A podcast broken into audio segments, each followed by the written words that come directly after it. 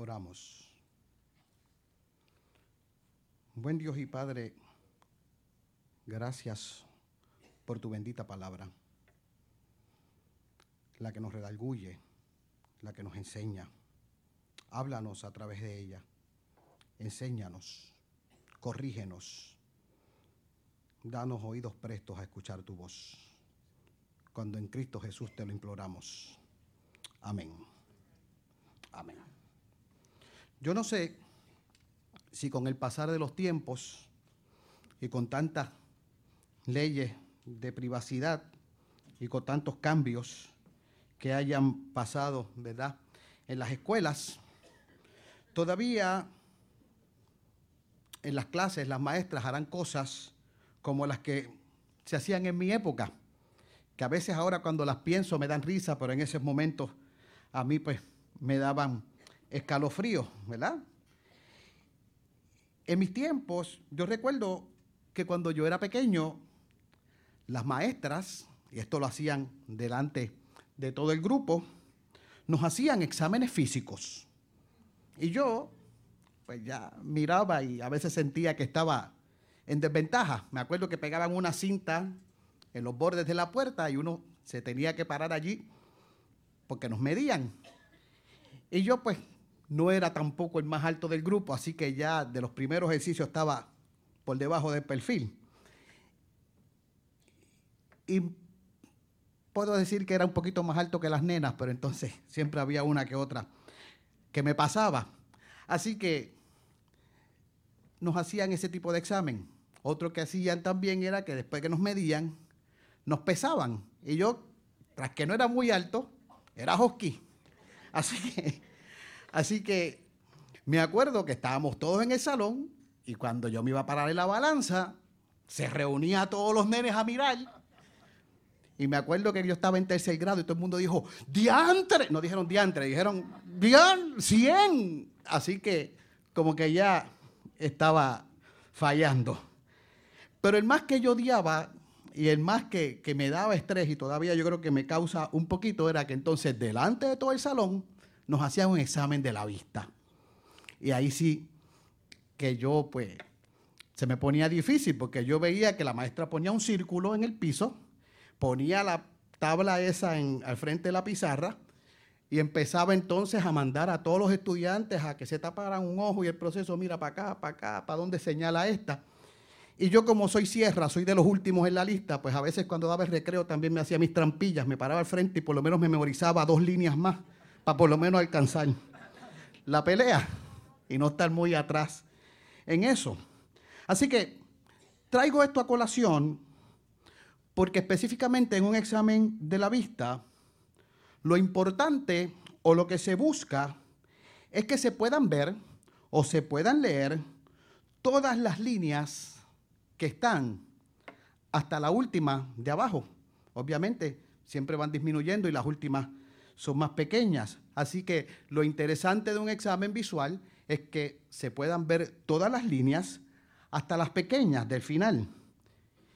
Y si no las vemos o no las leemos, entonces descubrimos que podemos tener un gran problema.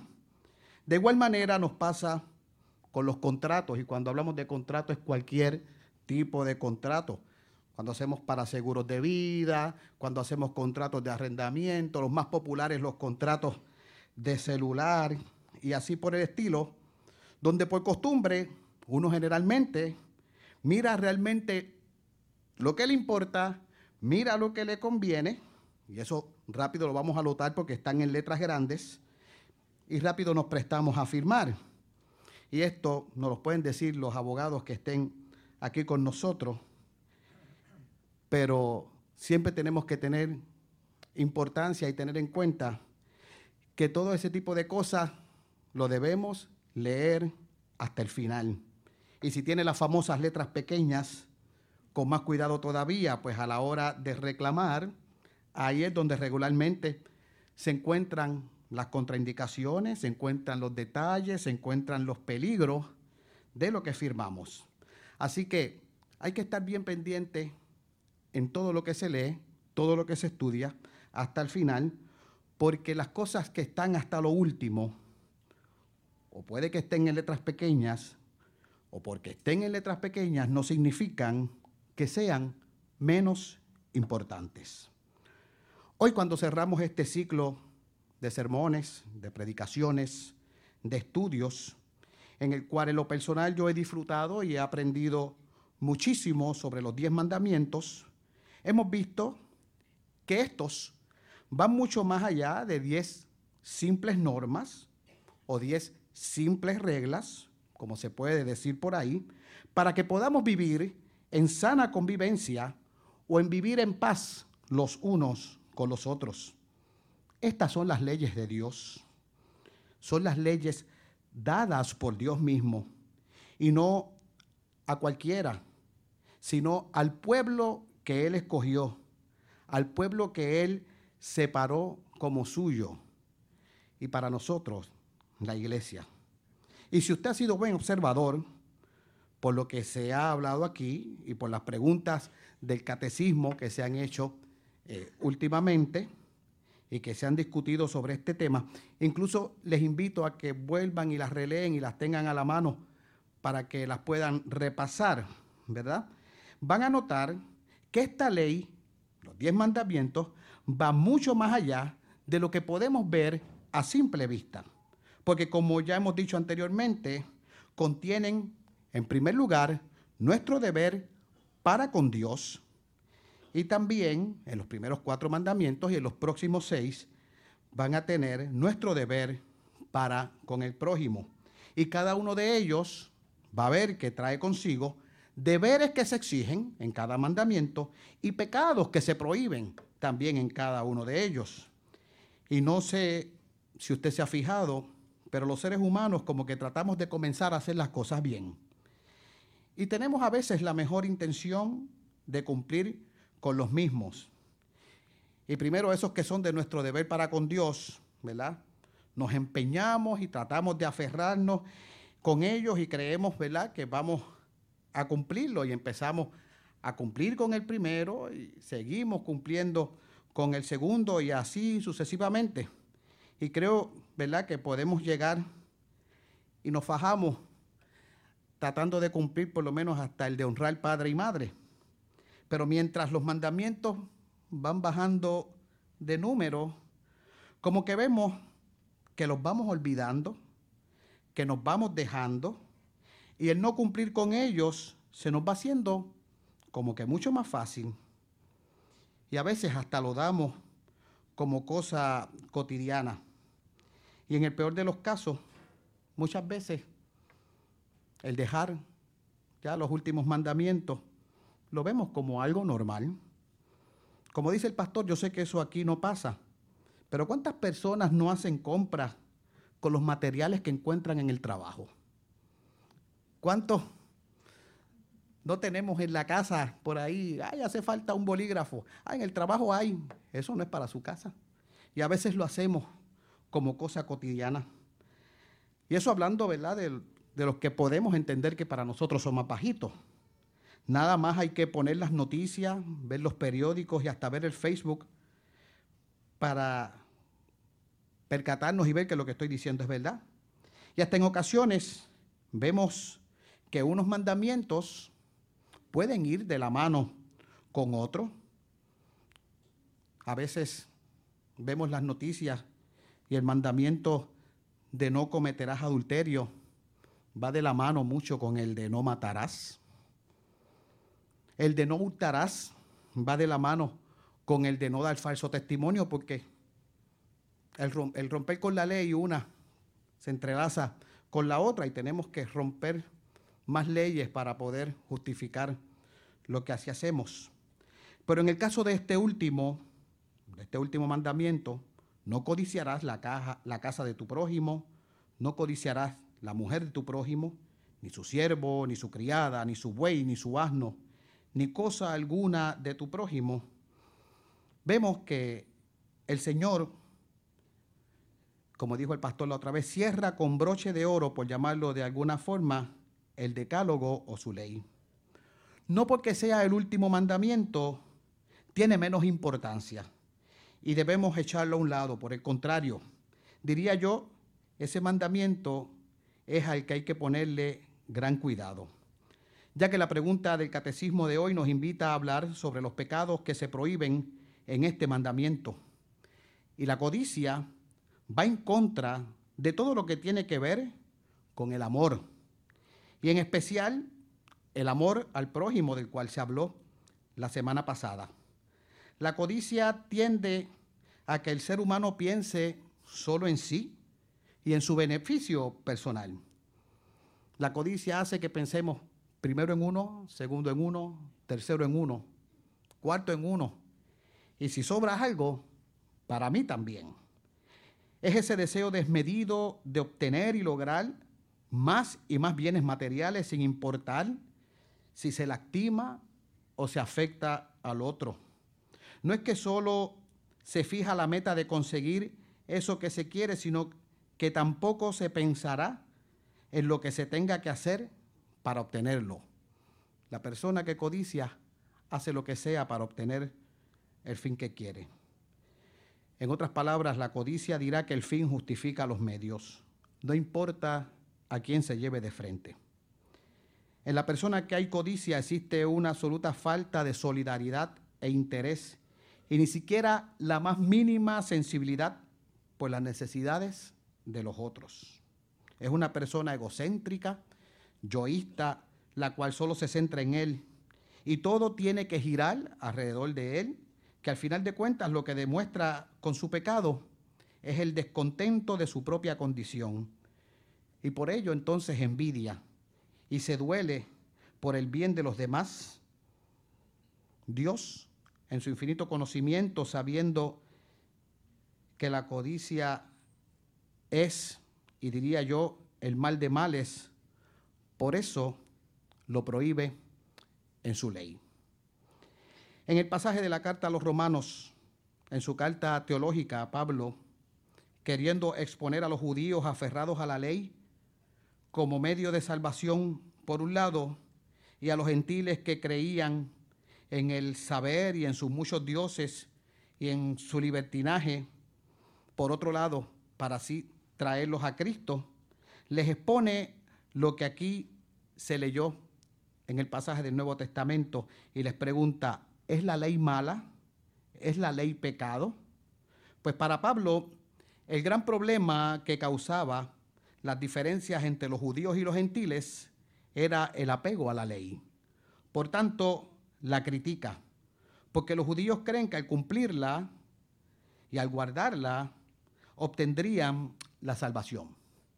Y para Pablo este era el pecado por excelencia, el autojustificarse mediante el cumplimiento de la ley, el establecer su propia justicia. Y para Pablo, él dice, esto no sirve. Están creyendo en un sistema que les condena. La ley no puede liberar, porque por el conocimiento de la misma es que se manifiesta el pecado. Y como el pecado se vale de lo bueno, ella saca a flote el pecado que hay en el ser humano y lo señala porque nadie entonces es capaz de cumplirla. Nosotros, por otro lado, sabemos que la ley no es mala. La ley en sí es buena, pues la ley nos la dio Dios.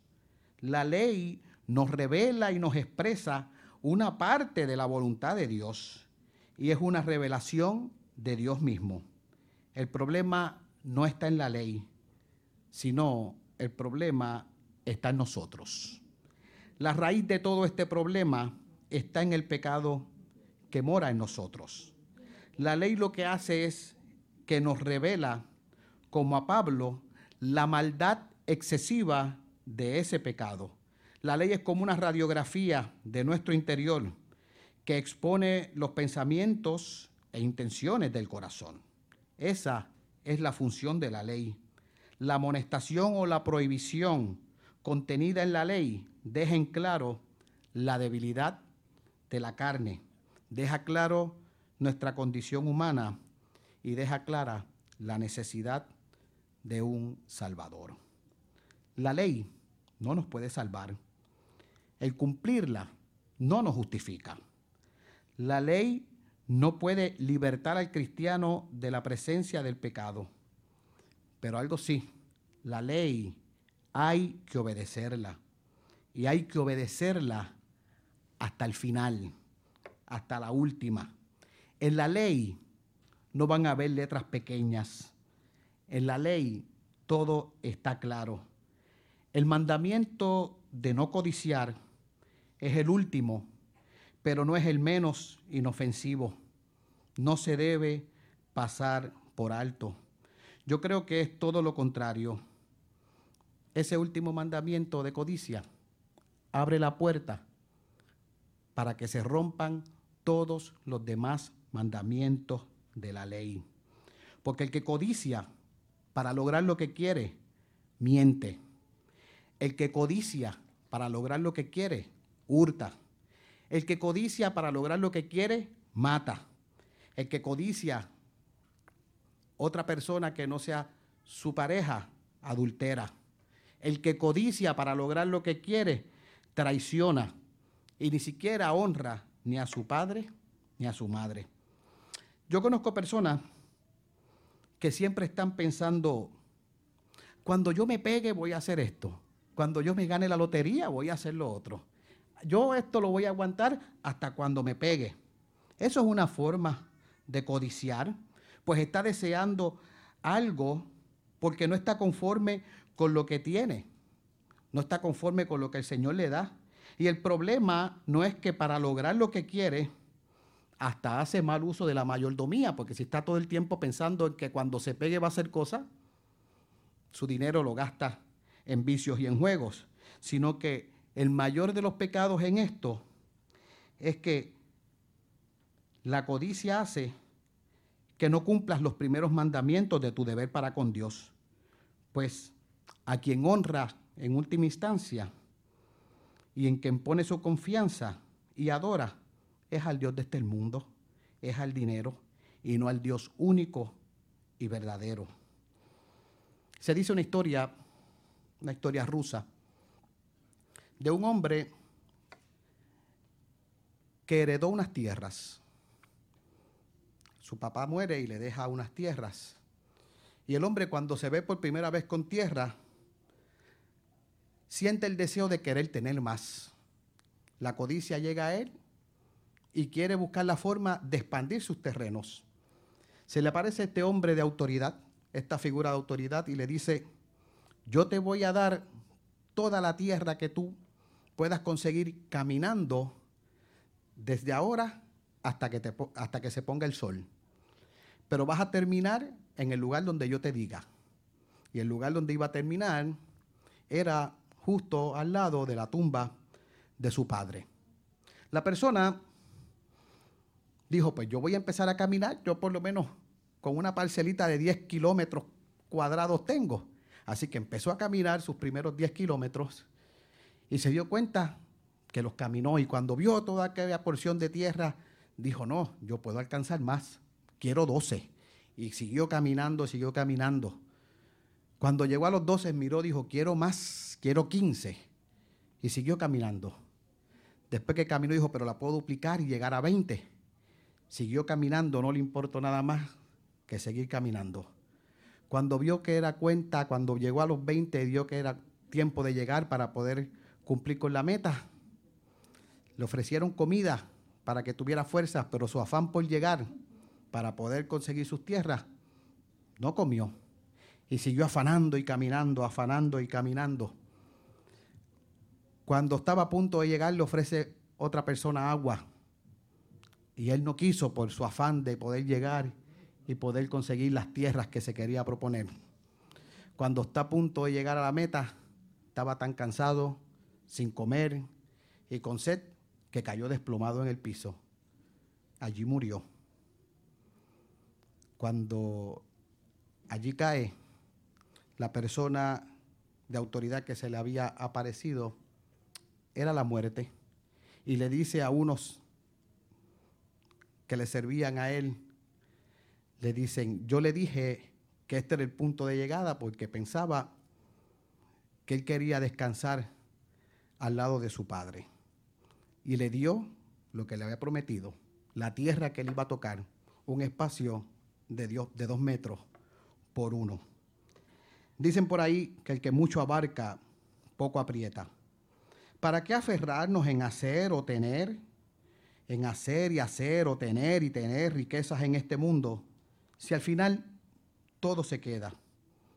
¿De qué le sirve al hombre si ganar el mundo entero y perdiere su alma? Yo no he conocido a nadie que se haya llevado nada.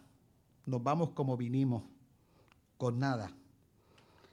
Honremos a Dios, obedezcamos su ley, pidámosle al único que cumplió con la ley completa, en el único que podemos confiar y descansar, a Cristo, que nos ayude así hacerlo a nosotros también. Y si después de estudiar todo este proceso de los mandamientos y nos damos cuenta de todo lo que conlleva para obedecer la ley, de todo lo que encierra los mandamientos, para cumplirlos y vemos que es mucho, que no lo podemos hacer, digámosle a Dios que nos dé amor para dar, pues el que ama al prójimo no le hace daño y el que ama a Cristo cumple con sus mandamientos. Que así nos ayude el Señor. Amén. Buen Dios y Padre, gracias por tu bendita palabra, la que nos guía. Ayúdanos a honrarte cada día más cuando lo pedimos en Cristo Jesús. Amén.